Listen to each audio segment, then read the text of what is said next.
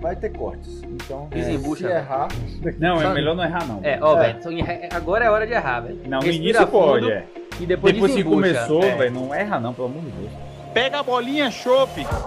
Fala galera, sejam bem-vindos ao primeiro podcast do sétimo ano, o Sétimo Cast, o podcast baseado em vivência. A principal fonte que a gente usa aqui, bibliográfica, são as vozes da nossa cabeça. Então, sejam muito bem-vindos. Esse é o primeiro podcast nosso. Ele tem como objetivo principal contar a história do sétimo ano e dizer quem somos nós. É, vamos contar a nossa trajetória na faculdade, na residência, a nossa especialidade e o que esperamos é, contribuir para vocês aqui no sétimo ano. E, ainda junto com esse podcast, lançaremos já o segundo episódio e depois lançaremos semanalmente um, um novo episódio é, para vocês. Então eu vou começar comigo mesmo. Meu nome é Danilo Quadros, eu formei na Faculdade de Medicina da Bahia e sou residente, ou, terminei a residência de neurocirurgia ainda esse ano, em março. Atualmente, quando gravamos aqui, que a gente está gravando em 2020, esse podcast, pode ser que você esteja ouvindo a gente em 2025 ou 2030. É, quando, enquanto eu gravava aqui, eu estava fazendo o meu fellow de coluna e sou preceptor da residência de neurocirurgia. E como foi minha, minha, minha trajetória aí na, na faculdade, né? Eu, eu entrei na faculdade ainda meio perdido.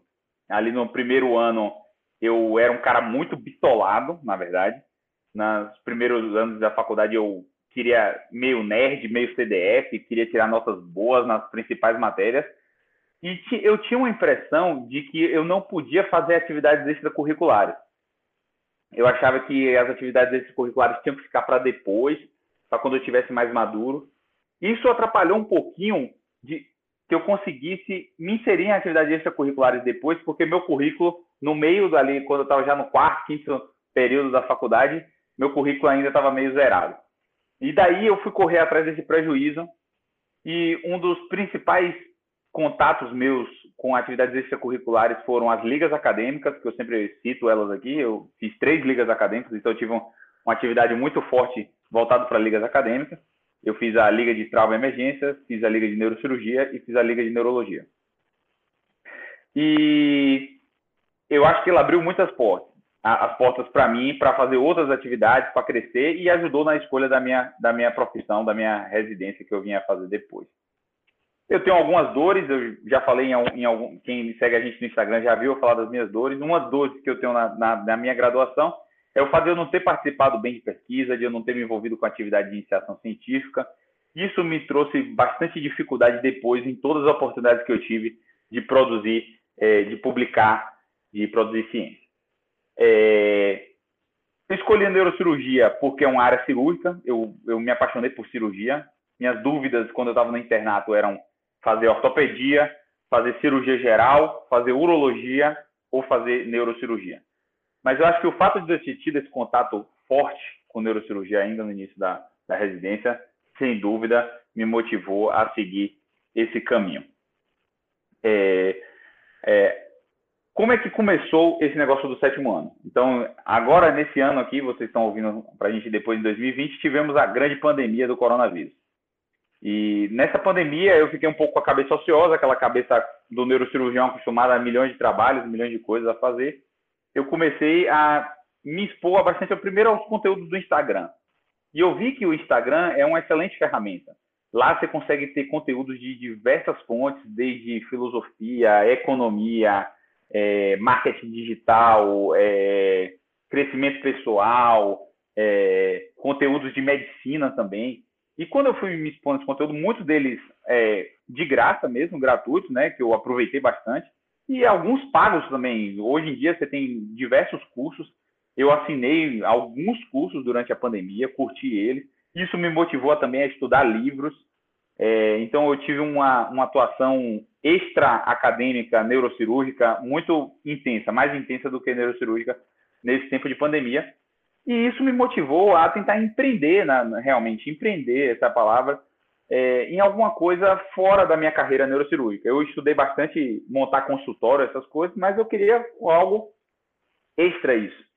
E aí eu tive essa sacada de, de depois que me convidaram para dar uma aula sobre preparação para residência, que eu já tinha dado essa aula várias vezes desde que eu terminei a residência, eu tive a sacada de falar assim, pô, por que eu não junto amigos meus e faço um, um Instagram voltado para é, o estudante de medicina? Seja preparação residência, seja outras coisas. Óbvio que algumas coisas eu falo bem, algumas coisas eu, eu, eu tenho esse know-how, mas para eu iria precisar de, de pessoas com, com que pudessem me ajudar nessa caminhada. E aí foi que eu convidei os integrantes aqui do sétimo ano, cada um com uma especialidade, cada um com um, um, um know-how diferente de mim, características diferentes, especialidades diferentes e que teriam muito a contribuir. Então, vou fazer o convite a Lucas aqui para se apresentar também aqui nesse podcast do Quem Somos Nós, contar um pouquinho a história dele e o que, é que ele espera para o sétimo ano. Fala, galera. Bom dia, boa tarde, boa noite. Não sei que horas vocês vão estar ouvindo esse podcast, nem em que ano, mas Danilão falou bem aí da qual que foi a ideia do, desse grupo, que é o sétimo ano. Então, como ele falou, vou começar me apresentando. Meu nome é Lucas, eu fiz a faculdade no mesmo lugar que o Daniel, na Faculdade de Medicina da Bahia, na UFBA, né, na Universidade Federal da Bahia, a Primais do Brasil, que a gente chama, que foi a primeira faculdade de medicina do Brasil. Fui para São Paulo, é, logo após terminar, fazer residência em radiologia na USP. Fiz radiologia os três anos, depois fiquei como preceptor da residência da graduação e fiz o fellow em neuroradiologia, é, junto com, com a preceptoria. E uma das, das qualidades outras que acho que Danilão, um dos motivos que Danilão me chamou, talvez foi, foi pela parte do empreendedorismo, né? Que eu sempre busquei é, empreender, investir em outras áreas além, além da medicina, fora da medicina. É, eu já construí casas com, com amigos meus e a gente vendeu. E um dos, projetos que está sendo lançado agora em 2020, não sei quando, vocês vão estar tá ouvindo esse podcast, é uma startup de telemedicina que eu espero que venha dar muito certo, que se chama MED. E Danilão me convidou para participar desse projeto. E o que eu espero contribuir com vocês aqui é trazer um pouco dos bastidores da, da carreira médica, né?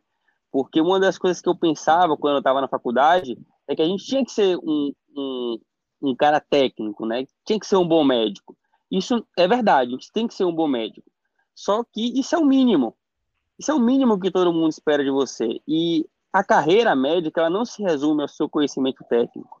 Ela se resume a você ter uma boa relação interpessoal, como a gente vai falar aqui, você conseguir socializar entre os pares, tratar bem seu paciente, ser um cara com empatia, ter noção financeira, que vai ser extremamente importante em qualquer área que você for desempenhar da, da, sua, da sua área dentro da medicina. Você precisa saber como que você vai ganhar dinheiro, se vai ser como pessoa física, como pessoa jurídica, e aí a gente vai se deparar com vários conceitos que a gente deveria ter aprendido na faculdade e que não nos ensinaram, né? Então, vocês, não sei se vocês estão no começo, no meio, no final, ou se já se formaram, com certeza vão vai ter que abrir uma pessoa jurídica em algum momento, né? Que muitos médicos vão ter que receber o dinheiro como pessoa jurídica.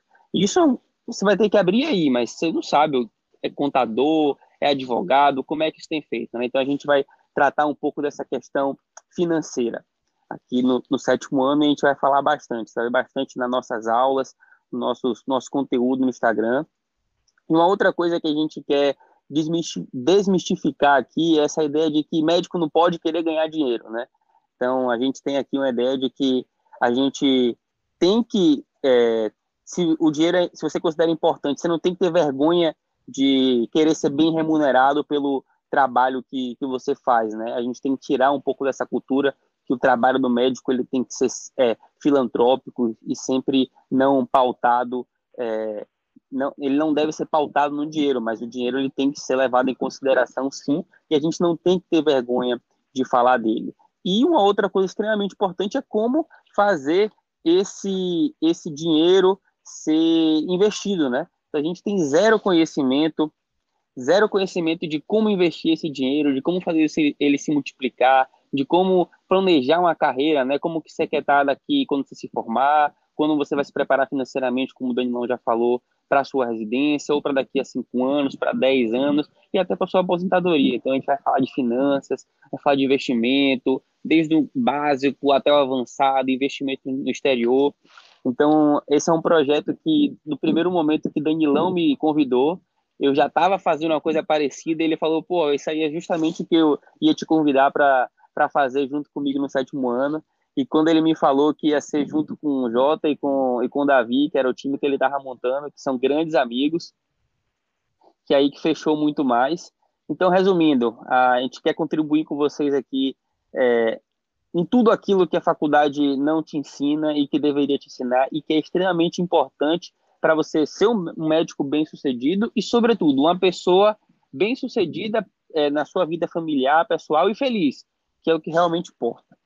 É, eu estou à disposição a sempre, nós somos extremamente acessíveis, tanto no nosso perfil do sétimo ano, como no nosso perfil pessoal do Instagram. Vocês podem entrar em contato com a gente a qualquer momento, mandar mensagem, que a nossa função aqui é servir vocês e ajudar. Valeu? Então eu vou passar a bola agora para o meu colega Jota, que vai falar um pouco da história dele. Pô, beleza, galera? Valeu. Bom dia, boa tarde, boa noite, boa madrugada aí. Tem gente que está ouvindo a gente de madrugada. É, vou começar me apresentando, tá? Sou João Pedro, mas todo mundo me chama de J ou JP. Quem for tentar me chamar de João Pedro vai errar, vai chamar João Paulo, então é melhor falar JP mesmo, que não tem erro. Ah, eu sou cirurgião vascular, formado pela USP, tá? Fiz minha faculdade na Federal da Bahia, depois vim aqui para São Paulo fazer cirurgia geral e depois fiz cirurgia vascular na USP. É, fiz preceptoria depois da, da, de terminada a cirurgia vascular e me interessei muito desde a da primeira conversa com o Danilão, nem esperei ele terminar a, de passar a ideia do sétimo ano, eu falei já que eu estava dentro. E assim, a ideia da gente aqui é um pouco do que ele falou, do que Lucas já antecipou, mas eu tenho algo mais a acrescentar, que é também a gente sempre vai estar tá falando de esportes, de qualidade de vida, tá? Porque isso tem que estar tá, uh, caminhando junto com a, com a sua formação, com a formação do, de qualquer profissional, seja ele médico ou não, mas isso a gente vê que o, o profissional médico, estudante de medicina, muitas vezes abdica da própria saúde para cuidar da saúde do outro, e isso não é legal. Tá? A prática de atividade física vai melhorar tanto a sua saúde quanto a sua qualidade de vida, isso a gente vai bater nessa tecla todo o tempo. E um outro assunto que eu tenho é, experiência e, e, tento contribuir com vocês é sobre prova de residência. Né? Eu assim que terminei a faculdade, eu tranquei um ano. Nesse ano que eu tranquei, é, eu me tornei instrutor do ACLS, do ATLS. Ah, bolei um curso lá na Bahia para prova de residência, para a segunda fase, porque era uma coisa que a gente não tinha na nossa faculdade, OSCEs, etc. E foi uma dificuldade.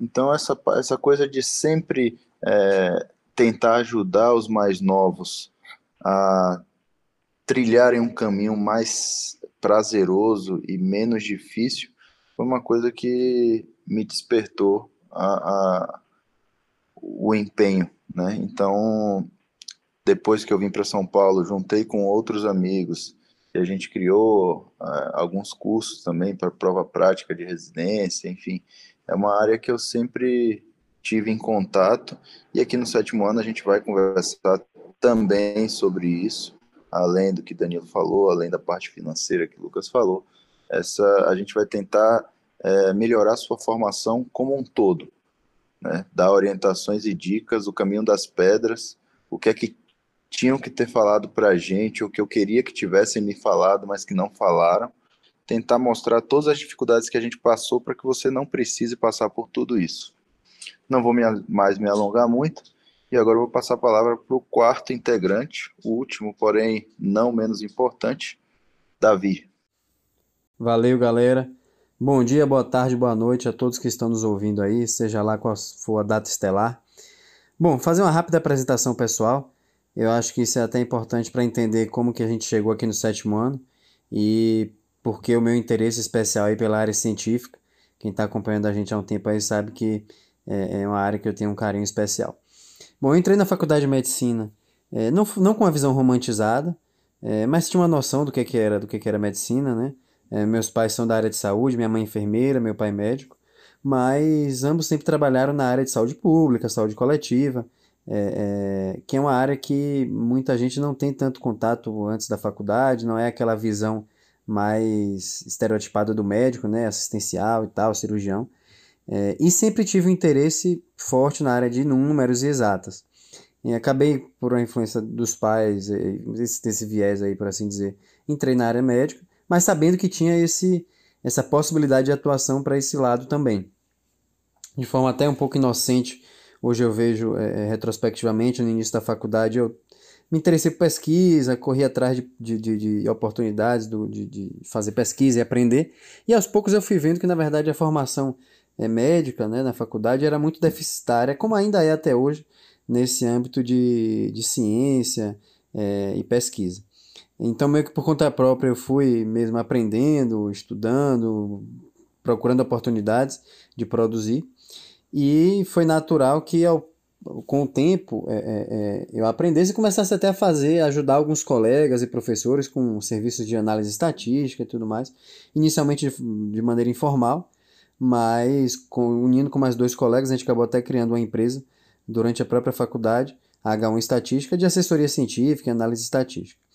É, decidi fazer residência, é, escolhi fazer neurocirurgia, e aí alguns possam pensar, pô, meu cara tem interesse em pesquisa e tal, escolheu fazer neurocirurgia, que é uma área tão pesada, nada a ver.